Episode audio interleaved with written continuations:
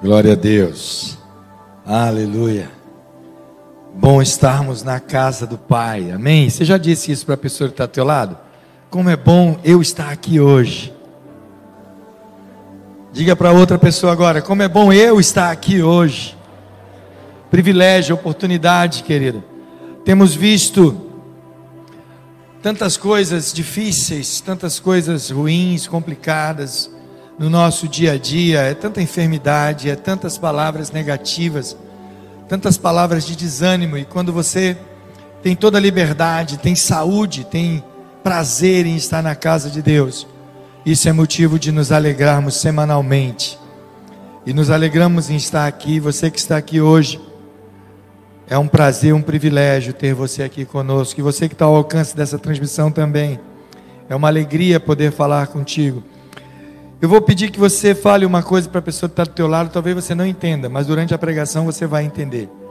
Então olhe para a pessoa que está do teu lado e diga uma coisa que eu vou dizer para você dizer para ela. Diga assim: dê a Jesus o seu jumento. Ok? Diga para que está do outro lado: dê a Jesus o seu jumento. Aí você, como é que é a história? Bicho? Vamos ler o texto que você vai entender. Mateus capítulo 21, abra aí a sua Bíblia. Em Mateus capítulo 21.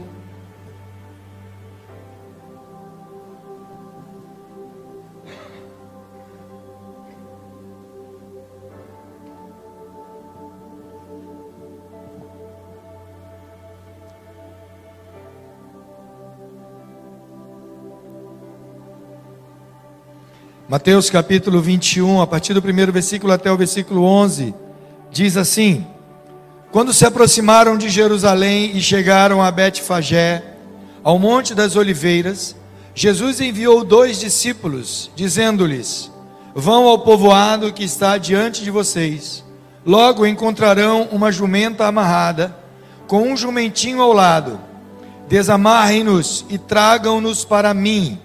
Se alguém lhes perguntar algo, digam-lhe que o Senhor precisa deles e logo os enviará de volta. Isso aconteceu para que se cumprisse o que foi dito pelo profeta. Digam à cidade de Sião: Eis que o seu rei vem. Ele vem a você, humilde e montado num jumento, num jumentinho, cria de jumenta. Os discípulos foram e fizeram o que Jesus tinha ordenado.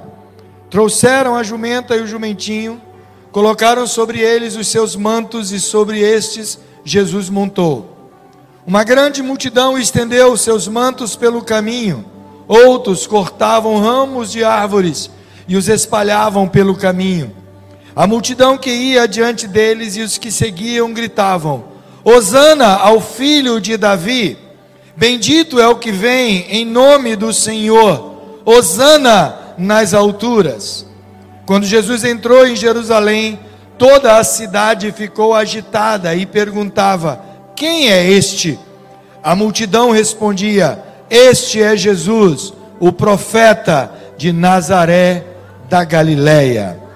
Palavra de Deus, amém, queridos? Glória a Deus. Dê a Jesus o seu jumento. Querido, aqui se cumpre o que está lá escrito em Zacarias 9:9. Alegra-se, filha de Sião, alegra-se, ó Jerusalém, porque o teu rei vem. Ele vem montado sobre um jumentinho, cria de uma jumenta. E aqui se cumpre isso.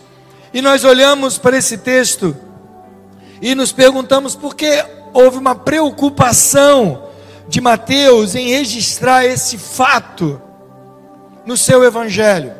Porque ele simplesmente não disse que Jesus, em determinado momento, entrou em Jerusalém montado no jumentinho só. Mas ele se preocupou em narrar detalhes, em descrever como aconteceu, em descrever, sabe, as coisas que fizeram de preparação. E eu fico pensando uma coisa que sempre que eu me deparo com um texto que às vezes eu me pergunto a razão daquilo está na Bíblia, o porquê daquilo ter sido escrito, o porquê daquilo ter perdurado a história e ter chegado até nós. Eu me lembro daquilo que o apóstolo Paulo disse a Timóteo, quando ele disse que toda a escritura é divinamente inspirada e por isso ela é proveitosa para ensinar, redarguir, corrigir, instruir em justiça, para que você, querido, seja perfeito e perfeitamente habilitado para toda boa obra. Então, se isso foi inserido aqui, porque tem ensinos para nós, e eu quero destacar algumas coisas e trazer o ensino para que, para aquele pedido que, que Jesus fez aos seus dois discípulos de irem lá e pegarem o jumentinho. E se alguém perguntasse alguma coisa, é óbvio que alguém perguntaria, porque aquele, aquela jumenta, aquele jumentinho devia pertencer a alguém. Eles deveriam simplesmente dizer: O Senhor precisa deles. E eu fico me perguntando: será que Jesus já lhe pediu alguma coisa? Será que você, talvez você possa até dizer: não, não, bispo, eu nunca ouvi nenhuma voz do céu, eu nunca vi nada específico dizendo para mim: olha, eu quero isso, me dê isso. Mas muitas vezes você, você sente isso no teu coração. Quando você vê uma situação onde alguém precisa de algo, você se sente impulsionado a ajudar. Quando você vê uma obra missionária precisando ser feita, você sente calor, você sente amor, você sente paixão por aquilo e quer ajudar. Isso, queridos, só podemos entender que é Deus movendo o nosso coração para darmos alguma coisa, para nos doarmos em alguma coisa, para fazermos alguma coisa em relação àquilo que estamos vendo e sentindo. É verdade que às vezes nós nos perguntamos: o que, que Jesus pode querer de mim? Eu quero dizer uma coisa para você: se Ele nunca te pediu algo específico, foi porque nos Evangelhos já está bem claro, Ele te pediu tudo. Jesus, Ele já te pediu tudo, querido. Ele disse que nós devíamos entregar tudo nas mãos dele. Entregar tudo, absolutamente tudo, não deixar nada, porque tudo que nós temos pertence a Ele. Ele é o dono dos céus e da terra. Ele pediu tudo, tudo que nós temos já é dele. Já é dele. E aqui eu quero deixar cinco razões pelas quais você precisa abrir mão de algumas coisas na sua vida abrir mão de algo que às vezes esse algo tem impedido você de estar mais, se doar mais, de você se colocar mais nas mãos dele. E por que que nós devemos então entregar nas mãos dele? Aí eu uso a figura aqui do jumento. Primeira coisa que muitas das vezes tem coisas que nós precisamos entregar a ele porque não estamos fazendo nada com ela. Quantas coisas nós temos que está simplesmente ocupando espaço na nossa vida. Às vezes pensamos em objetos, às vezes pensamos em coisas, mas quantas vezes é dentro de nós tem coisas que está simplesmente ocupando espaço em nossa mente, em nosso coração, estamos nos preocupando com coisas que não está nos levando a lugar nenhum. Nesse texto, note que o jumento ele não estava sendo usado. Jesus disse que eles encontrariam o jumento amarrado, preso. E então deveriam desamarrá-lo e trazê-lo até Jesus. Às vezes tem coisas na nossa vida que estão verdadeiramente nos amarrando, querido. Estão nos prendendo. Quantas vezes você é preso a objetos, a coisas, coisas inanimadas que você guarda simplesmente se torna um entulho na tua vida, se torna um acumulador. Eu não sou contra. Tem gente que gosta de enfeitar a casa, ter bibelôs. Eu mesmo tenho um monte de coisinha lá que eu gosto. Mas eu não vejo problema de abrir mão de algumas coisas e me desfazer. Às vezes estamos entulhando as coisas. Uma coisa é você gostar de ter um enfeite em casa. Uma coisa é você gostar de colecionar algo. Outra coisa é você ser um acumulador. Tem gente que guarda tudo, guarda caixa de coisas que comprou. Já viu isso? Compra, compra qualquer coisa, principalmente eletroeletrônicos, né? E fica guardando aquela caixa. É a caixa do liquidificador, é a caixa do espremedor, é a caixa da, da, da, da assadeira, a caixa da televisão está lá guardada. Não, um dia eu posso precisar de papelão, e essa caixa vai servir se é no ramo da informática, então parece que a gente gosta de guardar, né, Márcio? Não, talvez um dia eu venda e vou precisar da caixa. Eu me lembro uma vez que eu tinha um, um notebook e eu queria me desfazer dele. E a pessoa disse: Eu só compro se tiver a caixa. Eu falei: Peraí. Você que vai fazer o que com a caixa? E aí eu descobri que quem, quem tem Apple, né? A caixa do Apple é caríssima, a caixa vazia. Se você colocar no mercado, tem gente vendendo a caixa do Apple por cerca de mil reais. Mil reais a caixa do notebook Apple. A caixa vazia. Eu estou com vontade, porque tem gente que vai lá no Paraguai, compra notebook e joga a caixa fora, porque não pode trazer a caixa. Eu estou com vontade de ir lá só pegar as caixas no lixo. Para revender, porque eu vou ganhar dinheiro. E tem gente que é assim, tem gente que usa o perfume até o final, ainda fica o cheirinho no frasco, aí guarda o frasco dentro da gaveta. Estou dedurando você, né? Frasco de perfume vazio. Tá lá na gaveta para perfumar as meias. Que estão cheias de chulé. Quantas vezes não, não faz isso, gente? Pelo amor de Deus. Guardando tranqueira. Tem homem, tem, a gente fala às vezes, tem homem que reclama da esposa, que ela guarda muita coisa, mas tem muito homem que não pode ver um pedaço de arame na rua.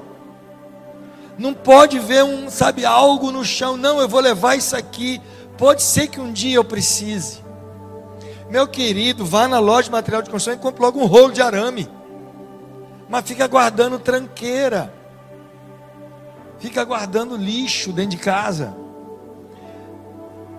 E às vezes guarda no coração. Aquela pessoa que te magoou há 15 anos atrás, você ainda está guardando no teu coração. Sabe, aquela coisa que aconteceu, sabe, e te desagradou, te magoou, te ofendeu, te, sabe, você ainda fica. Às vezes, quando envolve outra pessoa, às vezes a outra pessoa nem sabe mais, nem lembra mais do que está acontecendo e você ainda está guardando no teu coração. Isso, olha, muitas pessoas hoje estão doentes, fisicamente falando, não estou falando emocionalmente, não. Tem muitas pessoas com crise de coluna, gastrite, pessoas com hérnia, pessoas com, sabe, problema renal, problema de fígado, por conta de sentimentos ruins que foram internalizados no seu corpo. Querido, quando o, a, sabe, Davi, o rei Davi, ele disse uma coisa fantástica em relação ao pecado. Ele disse: Olha, enquanto eu ocultei os meus pecados, os meus ossos apodreciam dentro de mim. O pecado ele envenena não só a alma, mas ele envenena o corpo. Tem muitas pessoas que têm crise de coluna e não tem analgésico que passe. Sabe o que, que vai passar essa tua crise de coluna? Perdão. Perdão, querido. Entregue a Jesus esse caso. Senhor, está em tuas mãos. Você vai ver o alívio que você sente. Tem gente sofrendo de enxaqueca. Nossa, todo dia tem enxaqueca. Porque fica aperreado. A conta que vai pagar amanhã. Sabe, o cartão que vai vencer. É o, é o agiota que está ligando é o credor que vem na porta, e você fica sem dormir. Organize a sua vida, pague suas contas e, e entregue nas mãos do Senhor. Muitas coisas nós não estamos fazendo nada com Ele. Se não dermos a Jesus o nosso jumento, não seremos capazes de realizar nada com Ele. Vai ficar lá na tua vida, guardado, estocado vai ficar lá amontoando, ganhando poeira. Abra mão, abra mão, querido, se desprenda, sabe? Deixe passar isso, evite acumular essas coisas. Acumule coisas boas, acumule fotos felizes, acumule momentos alegres. Se tiver que acumular alguma coisa, acumule bênçãos. Não acumule coisas ruins. Entregue a Jesus. E às vezes Ele não quer as suas coisas ruins só, Ele quer as tuas coisas boas também. Ele quer às vezes o teu tempo, Ele quer os teus talentos, a tua energia, teus dons. Tem gente que acha que para se dar a Deus, para trabalhar para Deus, só pode ser na igreja. Não, querido, quem te disse isso? Você pode trabalhar para Deus dentro da sua profissão, você pode abençoar, abençoar vidas na tua profissão. Nós vemos tantos personagens bíblicos que usaram de sua profissão para abençoar vidas. Ontem lá em Biranga, a bispa citou a vida de Dorcas, que era costureira. Lídia era vendedora de púrpura, tecidos vermelhos. O apóstolo Paulo teve um momento que ele teve que voltar a trabalhar para não ser pesado a igreja e ele fabricava tendas. Lucas, o evangelista, ele era médico.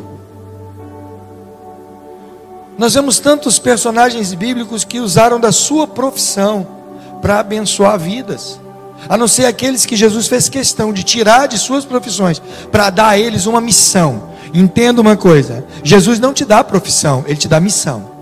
E ele pode te dar uma missão dentro da tua profissão.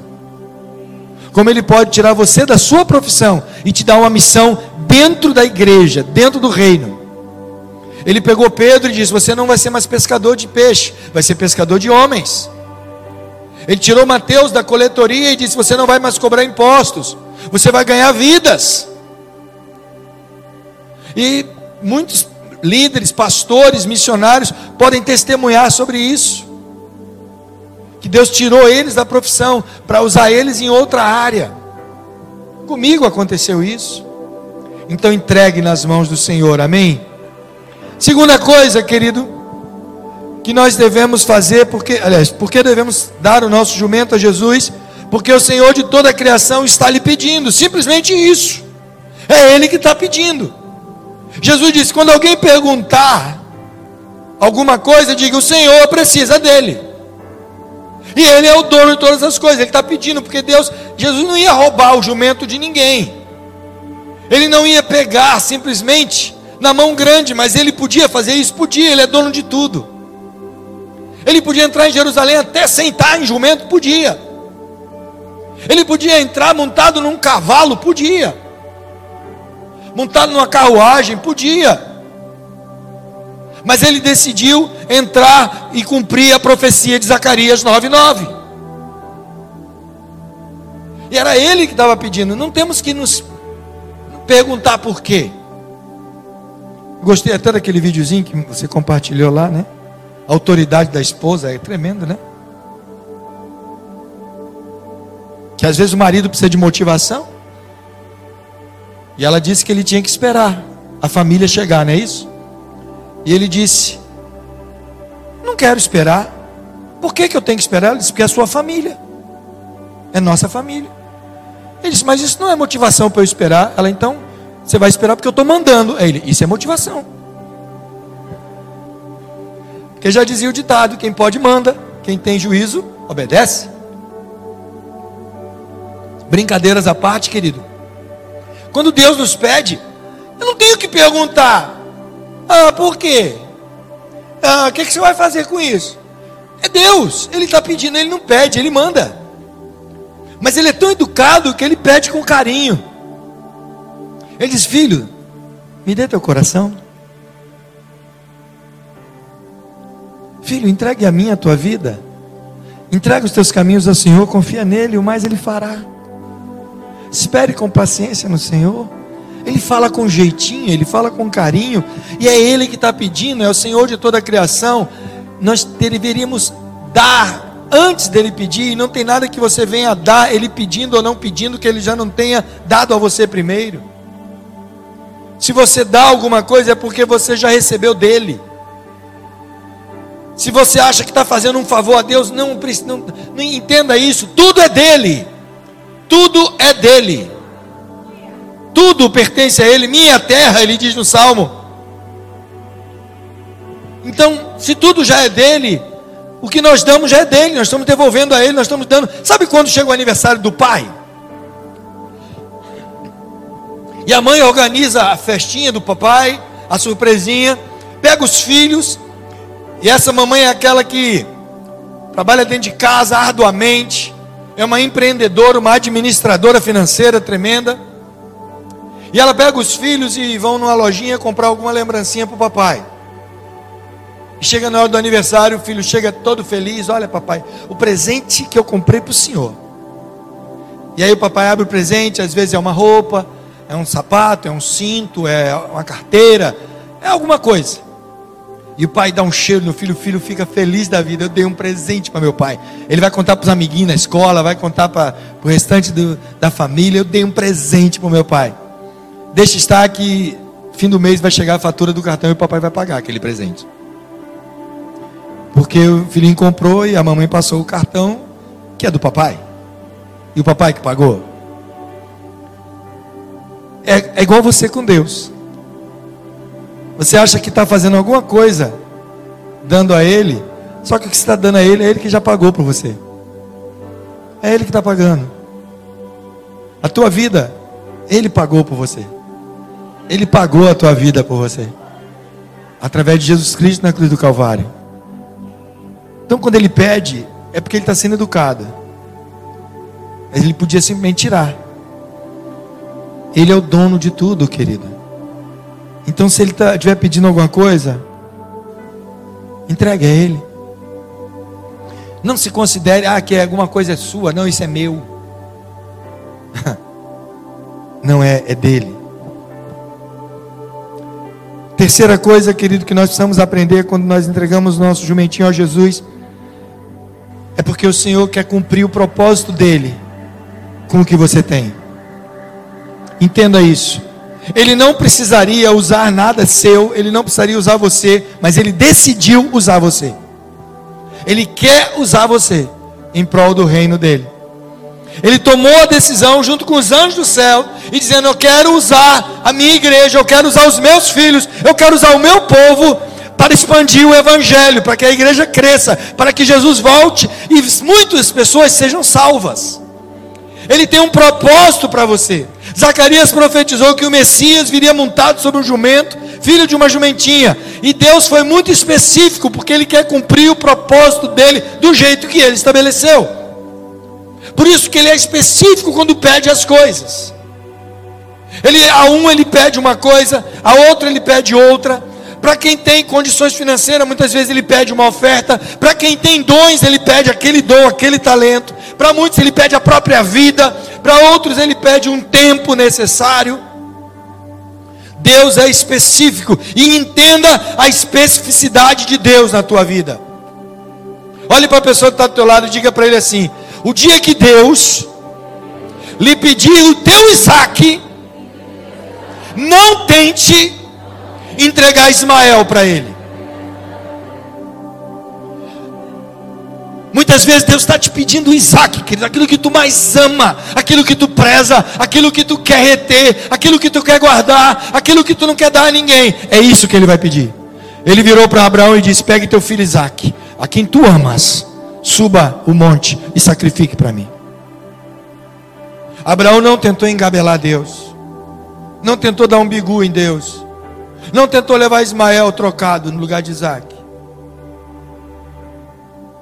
Abraão obedeceu. No dia que Deus te pediu o teu Isaac, não tente dar Ismael para ele. Não tente dar outra coisa. Ele é específico. Jesus disse: vá lá. Não, Jesus não deixa, não, não pegue qualquer jumento pelo caminho. Você vai lá naquela aldeia, naquela cidade específica que está diante de vocês. Quando entrarem lá, vocês vão encontrar uma jumenta amarrada com um jumentinho do lado. Desamarre e traga-os. E se alguém perguntar, diga: O Senhor precisa dele. E vai devolver. E vai devolver. O Senhor quer fazer algo majestoso. É a quarta coisa que eu quero destacar. Que festa tremenda aconteceu. Querido, quando Deus pega aquilo que você decide dar a Ele, Ele faz uma festa com aquilo. Você já viu quando bate alguém à tua porta?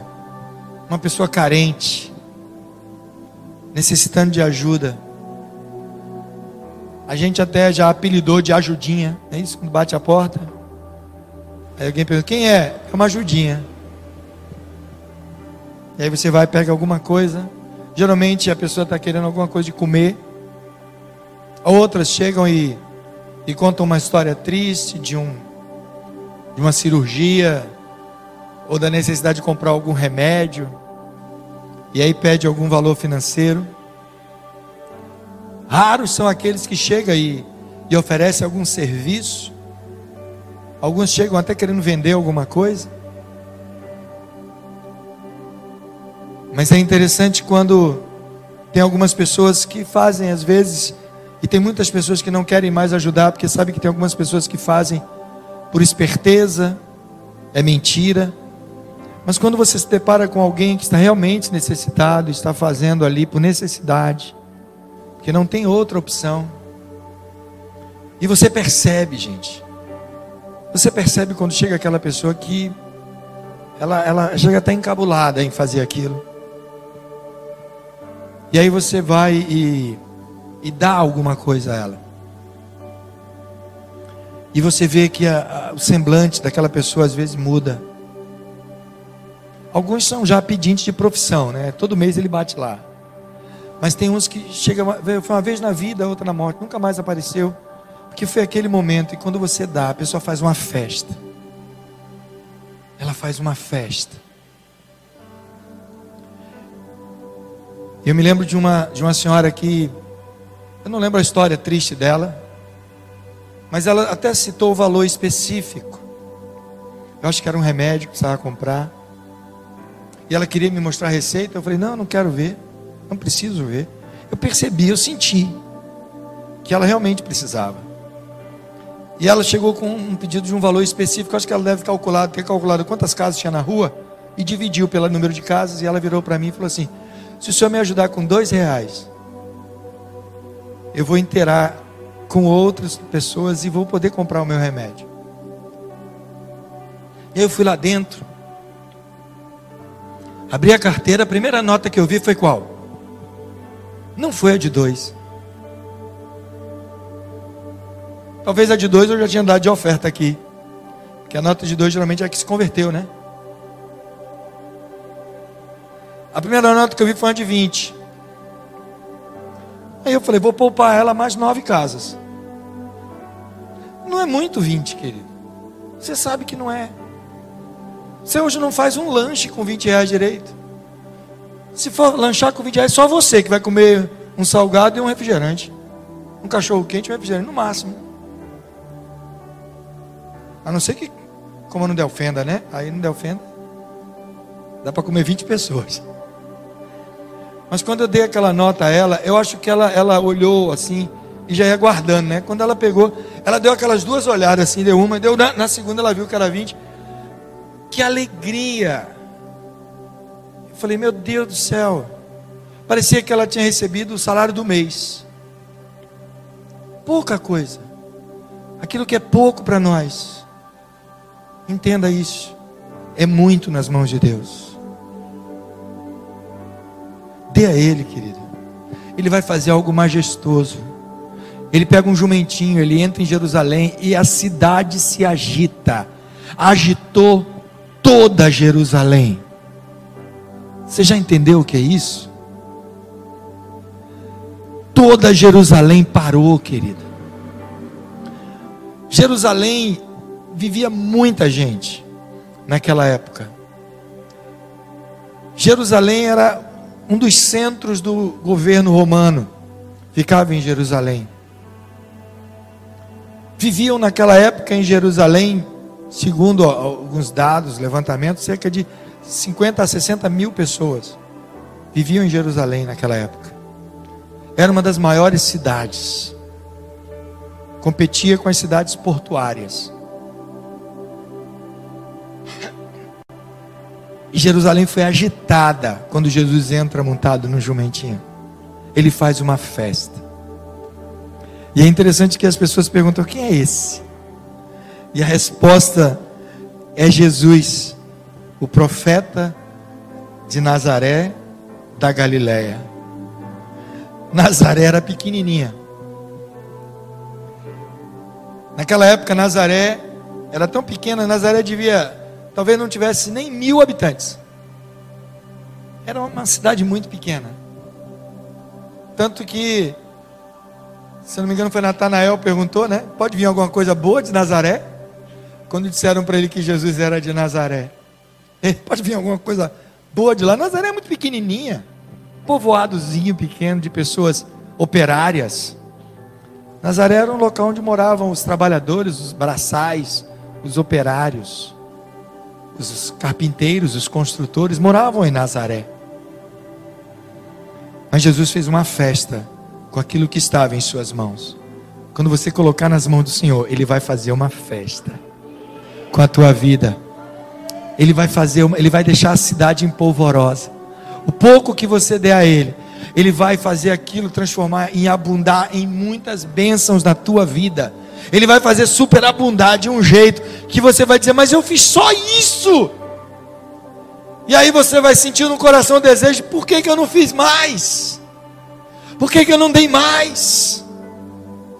Querido, entregue a Ele. Ele vai fazer algo maravilhoso. Ele vai fazer uma festa tremenda. Basta pensar sobre o que Ele poderia ter ele fazer de você se você entregasse tudo a Ele, toda a tua vida. Imagina o que Ele faria. Imagina, sabe, que alegria seria. Deus ele, ele faz o impossível acontecer. Aquilo que você menos espera, aquilo que você menos imagina. Enquanto você fica preocupado com questões pequenas, com coisinhas, o Senhor está pensando grande na tua vida. Você está sonhando com coisas minúsculas, Ele está sonhando com coisas tremendas na tua vida, querido. Ele quer sacudir a cidade, Ele quer balançar esse bairro por causa de você. Quando você se deixar realmente ser usado por Ele, Ele vai fazer de você algo que vai sacudir a Paraíba, sacudir o Brasil. Mas você fica às vezes com um pensamento tão mesquinho, se prendendo, se fechando. Deixe Ele te usar, querido. Entregue tudo nas mãos dele, Senhor. Está tudo aí nas tuas mãos. Se sobrar alguma coisa, me dá. Aí ele, você vai ver que Ele vai te dar em dobro, triplicado, quadruplicado, muito mais porque Ele tem dado a nós muito mais do que pedimos ou pensamos. Deixe Ele agir. Deixe Ele agir. E a última coisa que eu quero destacar, querido, quando você entrega nas mãos dele o seu jumentinho, ele sempre devolve melhor e melhorado. Querido, eu, não, eu, não, eu nunca montei num jumento, eu confesso, né? Eu acho que eu montei num cavalo umas duas vezes na vida. Não, nunca gostei muito desse negócio. Tem gente que gosta de andar a cavalo, tudo respeito, mas não é minha praia. Ah, não o Everson que está aqui, não. O Everson agora está dando uma de né? cavaleiro. É cavalheiro, não, cavaleiro, montando um cavalo, né? Mas eu nunca montei cavalo, que dirá jumento. Mas eu acho que quando você vai montar num animal que nunca foi montado, quem, eu não sei quem tem experiência aí de montaria, que conhece montaria, né? Quem aí conhece bastante montaria? Tem irmã aqui? Só ela? Mais ninguém? Tem lá. Eu acho que montar num animal que nunca foi montado é complicado, né? O animal não quer deixar você montar nele. Eu creio que ele precisa ser amansado. Ele precisa ser treinado, domado. Eu não sei a expressão correta que dá domado, né? Domesticado ali. Mas Jesus ele, ele montou num jumentinho que nunca foi montado antes. E a ideia que eu quero passar aqui para você é que quando ele devolve, ele já devolve um jumentinho domado. Ele devolve melhor. Quando você entrega nas mãos dele, ele devolve para você muito melhor muito mais. E sabe qual é a coisa mais fantástica? Eu estava pensando nisso. Quando a gente dá alguma coisa a Deus, entrega algumas coisas na mão dele, ele devolve mais. Mas quando a gente entrega a nossa vida, ele nos devolve domado. Tem muito crente precisando ser amansado.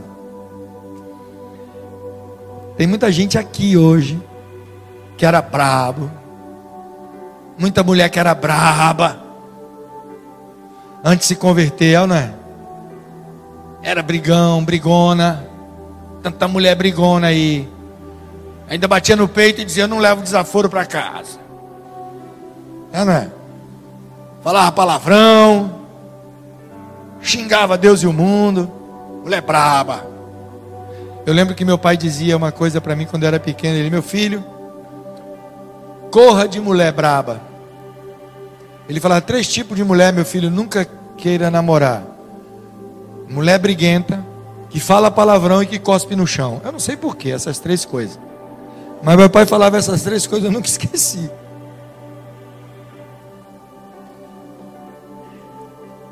Mas até Salomão disse que é melhor morar numa casa deserta, no meio do deserto, do que morar no mesmo teto com uma mulher briguenta, uma mulher rixosa, que goteira, que abusa o tempo todo. Mas Jesus pode fechar essa goteira aí, meu irmão, em nome de Jesus. Porque quando você entrega a tua vida a Ele, Ele vai lapidando você. Eu olho para cá e eu vejo muitos ex-nó cego. É ou não é? Ex-nó cega. Ó, essa que disse eita glória era uma.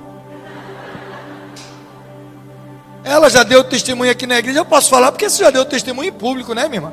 Era ou não era, nossa cega? Pinguça. Era. De bebê 51. Aí, outro nosso cego, Márcio. Márcio era nosso cego. Isso aí. Márcio nunca foi de bebê, não, né, Márcio? Mas era pré, é papel de enrolar prego. Mas tem uma empresa, os clientes, quando iam lá, eu quero falar com o sócio dele, com ele não. Tinha até medo de falar com o Márcio. Hoje é uma benção. Marido, olha para essa mulher aí do teu lado. Isso aí era uma nossa cega, não é? Jesus acalmou ela, não acalmou? Agora, mulher, olhe para o teu marido também. E olha o que Jesus já fez na vida desse homem, rapaz. Esse homem que. Ah, você quer né? Metido a falar grosso. Aí hoje até chora para Jesus, né? A bispa disse que a coisa mais linda do mundo é ver homem chorando. Toda pregação aqui no meio da pregação geralmente me dá vontade de chorar, eu seguro. Porque eu, eu, não, eu, não, eu não sei fazer como a bispa. A bispa sabe chorar e falar, eu não sei. Se eu começar a chorar, dá um nó aqui, trava a goela e aí, aí. E hoje está sendo filmado, aí vira meme. Ó, o dedinho. Quando dá vontade de chorar, eu segura, aleluia, glória a Deus. Aí eu lembro de, de outra coisa. Aí quando eu falo isso com a mulher, ela chora que a igreja gosta. Eu falei, eu sei que a igreja gosta de meme. Mas um dia a gente vai chorar junto, amém? Mas vai ser de alegria. Alegria em nome do Senhor. Querido, dê a Jesus, Ele vai devolver mais. Quando você dá uma coisa, Ele devolve a 30, a 60, a 100 por um. É isso que Ele faz. E eu não estou falando aqui questão financeira, eu estou falando questão de vida. Vida, coloque tuas vida, a vida, tua vida nas mãos dele. E veja como Ele vai tratar. Pegue teus filhos. Ah, meu filho é muito rebelde. Meu filho, entregue a Jesus. Agora entrega de verdade. Tem mãe que está aí com o filho dando trabalho. Ah, eu entreguei na Jesus, mas não sai do, da, da cola do filho, enchendo o saco do filho. Se entregou, entregou. Pare de abusar. E filho, preste atenção. Quando o pai e a mãe entregam você na mão de Deus, Deus pode até levar você para o céu, viu? Teve uma mãe que o filho se perdeu, faleceu aí no mundo. E ela disse: Bispo, meu filho morreu. Eu falei: A senhora entregou ele a Jesus? Entreguei. Então a senhora entregou, ele foi. Jesus levou. Não entregou? Creia. Creia que Jesus tocou no coração dele. Creia que ele se arrependeu. Creia que um dia, talvez a irmã se encontre com ele no céu. Creia. O que nós podemos fazer é crer. Se vai acontecer, eu não sei, mas podemos crer. Entregue. Entregue o teu caminho, entregue. Aí eu entrego o meu caminho ao Senhor, mas eu agora quero dizer para onde eu vou. Você não entregou o caminho a Ele? Ontem eu fui chegar no endereço que eu não sabia chegar, coloquei lá no GPS. O GPS me levou para cada buraco, tentando me evitar que eu pegasse muito trânsito. Entrei por uma ruazinha, entrei por outra, uma rua esburacada e não sei o que. Quando eu saí numa outra rua, eu falei, gente, eu podia ter vindo por outro lugar. Eu saí numa rua conhecida, que eu podia ter ido por outro acesso. Mas cheguei no meu destino. Eu entreguei ali na mão do GPS, ele me leve. Aí quando você desvia do GPS, o GPS diz assim: entre daqui a 300 metros à esquerda. E aí você diz assim: ah, isso aqui eu conheço, isso aqui eu entendo, eu conheço a rua. Eu vou direto entrar à direita. Aí quando você entra à direita, recalculando a rota. Aí chega lá o GPS diz assim: dobre à esquerda. Aí você dobra à direita de novo. Aí diz: recalculando a rota. Porque você diz: aqui eu conheço. Vou entrar à esquerda nada, é furada. E muitas vezes você está fazendo isso com Deus. O tempo todo Deus está recalculando a rota da tua vida, recalculando a rota. E você está dizendo: não, Deus, por aí eu não vou nada. Deus está mandando ir para eu vou é por aqui. Até que você chega num lugar errado, você se perde, não faz ideia mais de onde está. E aí, Deus me ajuda. Mas Ele disse para você o tempo todo por onde você tem que ir. Você que decidiu seguir o caminho errado. Entregue nas mãos dele. Confia nele. E o mais ele fará. Feche seus olhos, vamos orar ao Senhor. Pai, quantas vezes temos retido a nossa vida, retido, ó Deus, tudo que temos e somos, quando o Senhor pede simplesmente que nós entreguemos nas Suas mãos, que o Senhor há de fazer muito mais. O Senhor muda, transforma, altera, quebra e faz de novo. Tu és o Deus do impossível nas nossas vidas. Ó Deus, opera milagres na vida do teu povo aqui nessa noite. Aqueles que têm sofrido, ó Deus, têm amargurado por reterem tantas coisas, principalmente os seus corações diante de ti, cheio de reservas, cheio de medos, ó Deus, que tem impedido teus filhos de viverem segundo a tua vontade. Que eles venham descansar nas tuas mãos. Obrigado, Pai. Recebe nesse momento a nossa gratidão, recebe o louvor que a Ti prestamos. E declaramos, Senhor, que a honra, a glória pertence só a Ti. Muito obrigado, Jesus. Muito obrigado. É no nome de Jesus que eu oro e agradeço. Aleluia.